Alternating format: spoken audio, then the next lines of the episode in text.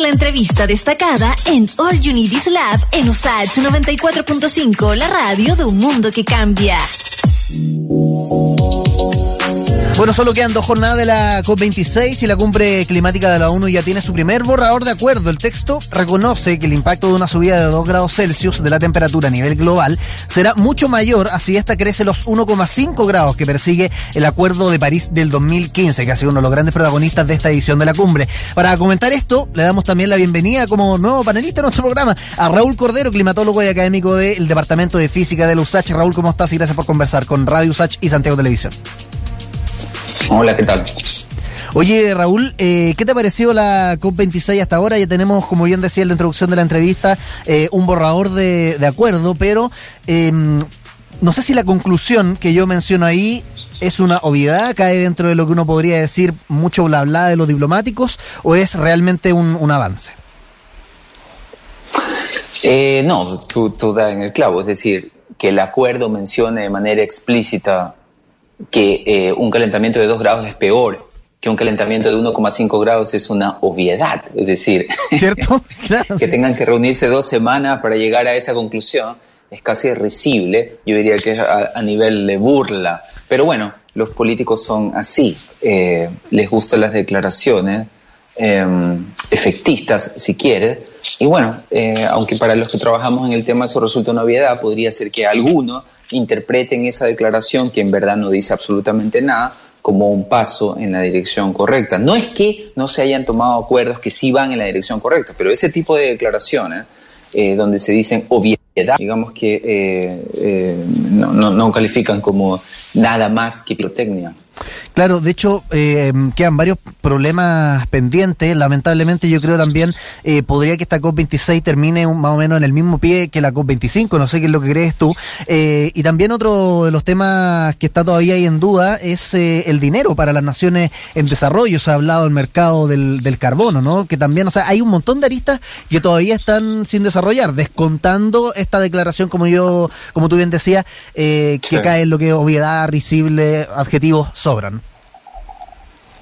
Sí, bueno, eh, sí, es decir, esta COP va a terminar igual que todas las COP, es decir, con tareas pendientes, pero también, igual que todas las otras COP, también va a representar una COP en la que se dieron algunos pasos en la dirección correcta. Es decir, la gente tiene que entender que este tema del cambio climático es un problema tan extraordinariamente grande, es un desafío tan enorme, que no se puede resolver en una reunión, sino que es, para resolverlo va a requerir grandes pasos en la misma dirección. Y bueno, esta es la COP26, ha habido 26 reuniones previas de, similar tono, y no es, que, no es que hayan sido todas un fracaso, pero digamos que todas quedan inconclusas porque no es un problema que se pueda resolver como te digo, a través de una sola reunión o un solo acuerdo y por supuesto no mediante declaraciones. Las declaraciones significan muy poco, lo que se necesitan son acciones. Entonces, esta, igual que la COP25, igual que todas las otras COP previas, va a terminar con cosas positivas, pasos en la dirección correcta, medidas concretas, anuncios y compromisos verdaderos y otro montón de tareas pendientes que desafortunadamente tenemos que tratar de eh, resolver lo más pronto posible. No tenemos demasiado tiempo, pero demasiado tiempo en términos climáticos significa 30 años más. Durante los próximos 30 años vamos a tener que seguir teniendo COPs y todas las COPs van a terminar igual que esta, con pasos en la dirección correcta, pero con harta tareas por delante. Ahí quería ir, Raúl, eh, ir un poquito, quizás retroceder, algo que por lo que deberíamos haber eh, empezado, en realidad, una cuestión mucho más basal, eh, antes de entrar en el detalle, porque por ejemplo hay un cachetazo ahí que se lo dio a, los autos de, combustión, un acuerdo de hecho en el que está Chile involucrado, pero antes de entrar en ese detalle más, más técnico de la COP26, como te decía, una pregunta más basal.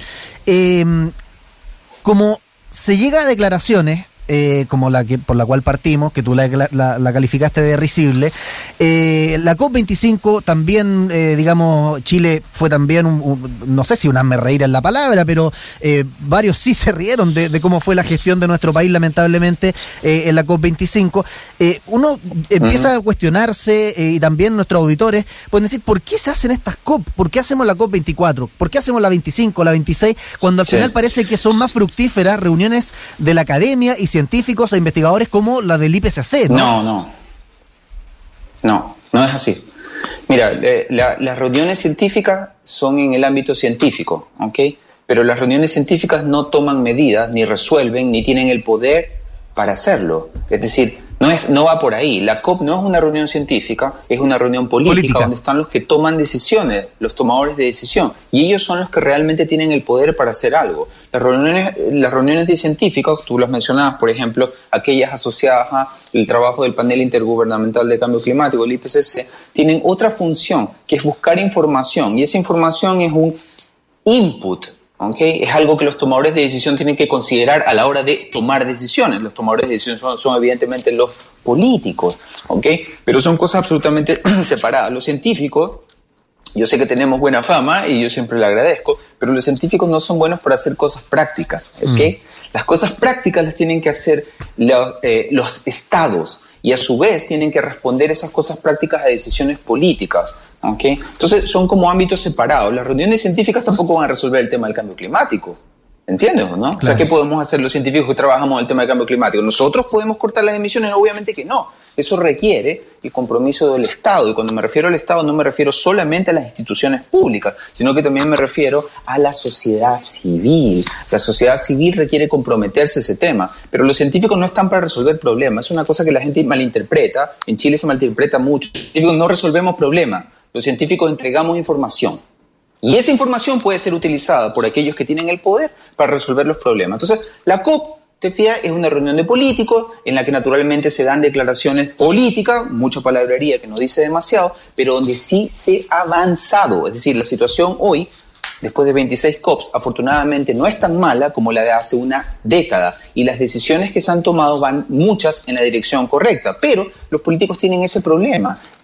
Inflan mm. las expectativas, inflan las expectativas. Tú recordarás hace dos años cuando la COP se declaró, eh, se, celebró, se iba a celebrar, los políticos de nuestro país se cansaron de decir última oportunidad para salvar el planeta.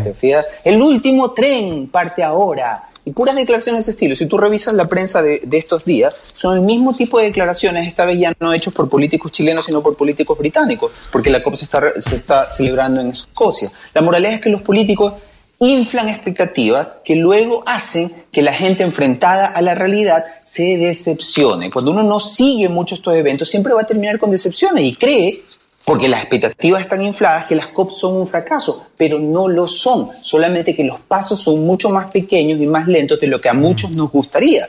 Pero las cosas no son un fracaso. El fracaso es justamente este tipo de expectativas infladas por los políticos, que luego además edulcoran con declaraciones fuera de tono, que te fijas, lo único que hacen es provocar decepciones. ¿Por qué hacen eso los políticos? Porque los políticos que están llevando la COP26 no son los mismos de la COP25 y mucho menos los de la COP1. Entonces, cada político que llega trata de inflar las expectativas te trata de crear la mayor posible escenografía comunicacional para tratar de llevarse una gloria, pero en esta guerra contra el cambio climático no va a haber generales victoriosos, que es lo que le encantaría a los políticos. Los, los cambios políticos son mucho más lentos que los cambios climáticos, entonces, ¿qué hacer frente a ese escenario?